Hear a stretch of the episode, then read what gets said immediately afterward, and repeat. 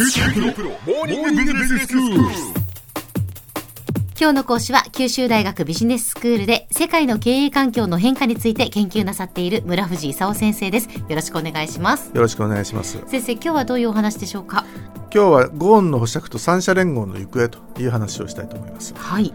ゴーンさんが去年の11月に逮捕されたじゃないですか。ええそれでこの間保釈されたの知ってますよね。はい。でその間にまあいろいろありましたと。去年11月に有価証券虚偽記載罪で逮捕されて、はい。でその後もう一回あの別の時期の有価証券虚偽記載罪で再逮捕して交留延長しようかと思ったらうん認められなくてね、ええそれで慌てて特別背任で再逮捕したというのが12月の21日くらいにあったんですね。はい。はい。でその後に特別背任とそれからその最近の有価証券虚偽記載罪で追起訴したと。追起訴って何だか知ってます？起訴と追起訴と何が違うのかと。何が違うんですか？追起訴っていうのは最初の起訴に加えてね全部まとめて併合して審理すると。要するに一個ずつ別々にやるんじゃなくてねええ全部まとめて審議すると。その有価証券虚偽記載罪で期間2つでしょ、それから特別背任罪あるでしょ、ええ。それ別々じゃなくてまとめて裁判所で審理しましょうと。なるほど。いうんでその追起訴って言ったんですね。はい。それで、えー追起訴されたのかとうん。思ってたら今度なんか弁護士が変わりましたと。うんうん最初その大鶴弁護士っていうのがええ。保釈しようとしたら2回保釈できなかったんですよ、うん。そしたらなんか新しい弘中弁護士ってのが出てきたらねええ。保釈いいんじゃないのっていう話になったと、うん。どういう条件出したのか知ってます？保釈金10億円。そこだけは覚えてますよ。いや、それは強烈に印象で、10億円の保釈金かっていうふうに思いでもました。10億円だけじゃなくてなんか他にもいろいろ条件がつけられてたじゃないですかあ、なんかあの、お海外逃亡しないようにっていう。海外逃亡しないように、ええあの東京都の中に住んでなきゃいけないとかね、はいはいはいはい。それから証拠を隠滅しないようにパソコンは弁護士事務所で使えとかね、はいはいその時はい。にそのメールとネットは使っちゃいけないとかねええええ。関係者との接触は禁止だとかね、そうでしたそうでした。まあ、いろんなこと言ってましたねその監視カメラを玄関につけようとかね、はいはい。その後ゴーンさんがまだ私取締役だから役員会に出席しようかみたいなことを言って、ダメって言われてましたよねはい。おそらくその関係者と接触禁止だからねうん出ちゃったらいろんなプレッシャーを与えるんでねええ。いけないんじゃないかということで多分まあ禁止されたんだろうと。はいまあ、ゴーンさんが本当に役に戻ってくるかっていうとね、うんもうルノーもそういうふうには思ってないわけでね、ルノーも新しい体制になっちゃってますから、はい。あのスナール会長とボロレ CEO とうんいう新しい会長になってるんでね、ええまあ、今更なんかゴーンさんが戻ってきて、うん全て独裁だって言ってもねそうもいかんと。うんでこの間三者連合についてねええ。アライアンス・オペレーティング・ボードっていうのが発表されたんですよ。はい。三者連合なんでね三者のトップがそこでお話をすると。ええええ。いうことで3社のトップっていうとルノーがスナール会長とボロレ CEO と。はい。それから才川さんがその日産代表ですよね、それから益子さんという三菱自動車。その4人が話し合って合議すると。そうするとそのゴーン独裁じゃなくて4人の合議制に変わったと。うんうん。でこれってある意味その日産が今まで言ってたね。ルノーが決めることはいはいっていうんじゃなくて合議で決めましょうよと。公平にやりましょうと。いうイコールパートナーシップになったと。ええ。いうことで日産としてはまあとても嬉しい話ですよね。はいはい。それで日産の会長にそのルノーが誰かを送るという話がどうなったのか知ってます？どうなったんですか？あれねガバナンス改善特別委員会の委員長が榊原さんっていう人なんですよ。ええ。榊原さんって元経団連の会長でね。経団連の会長の前は東レの社長とかねやってた人なんですよ。それでガバナンス改善特別委員会の委員長の榊原さんが日産の社外取締役になってねはい。で日産の取締役会の議長になると。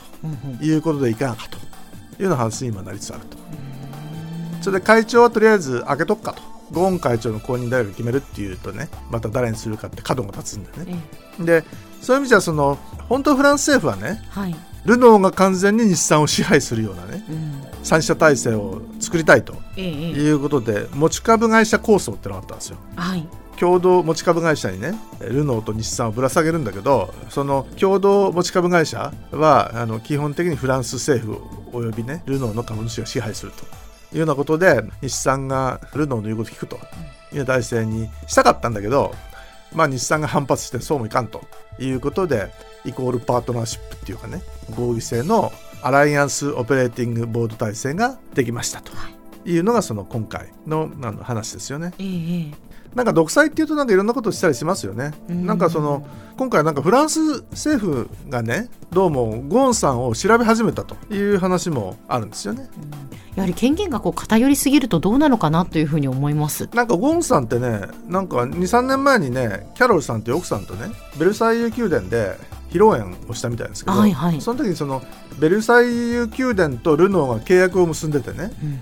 ルノーはベルサイユ宮殿の文化事業に協力しますと。それでそのゴーンさんの結婚式の披露宴を使わせる代わりにね5万ユーロルノーが払うと。いうような話があってね。ね。それはちょっといかがなものかと。うん。いうことでフランスの検察当局も調査を始めたと。ええいうことでまあゴーンさんとりあえず日本とフランスでねそういう対応しなきゃいけないんでねもうちょっと三者連合の経営どころじゃなくなってると。いう状況でまあ4人で合議していろんなことを決めましょうと。でそういう意味じゃその一人でいろんなことを決めるとね、まあ、ガバナンスが働かないと。うんいうことなんで、まあ、今回の合議制。でとりあえずあの一区切りついてよかったかなと。でもうね11月から今までも4ヶ月くらい経ってるわけですよ。ええ。で世の中自動車業界特に大騒ぎなんでねトヨタさんがうちは自動車の新車販売の会社じゃなくてマースモビリティアズアサービスと。うん。マースの会社ですというようなことを言い始めたとかね、はい。もう世界中でいろんなことがねあの自動運転車とかそのバタバタ変わってるところなんでね。ええ。この4ヶ月の空白をなんとかこの三者連合を取り戻さなきゃいかんと。うん。いうことでやっと元に戻ってねこれから走り出そうということになってるわけですよね。では先生今日のまとめをお願いします。あの、まあ、ゴーンさんが保釈されてねであの三者連合のアライアンス・オペレーティング・ボードが発表されたということでどうやってこれから4ヶ月遅れを取り戻すかという体制に入ったということです。今日の講師は九州大学ビジネススクールで世界の経営環境の変化について研究なさっている村藤勲先生でした。どうもありがとうございました。ありがとうございました。さて QT プロモーニングビジネススクールはブログからポッドキャストでもお聞きいただけます。また毎回の内容をまとめたものも掲載していますのでぜひ読んでお楽しみください。過去に放送したものも遡って聞くことができます。QT プロモーニングビジネススクールで検索してください。QT プロモーニングビジネススクール。お相手は小浜もとこでした。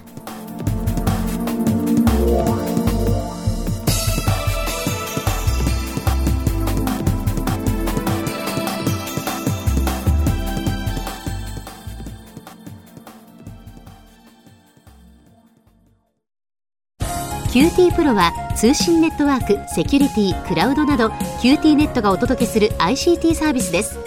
九州中に展開した光ファイバー網を基盤に一番身近なビジネスパートナーとして九州の企業自治体の皆様をサポートします。詳しくは QT プロで検索を。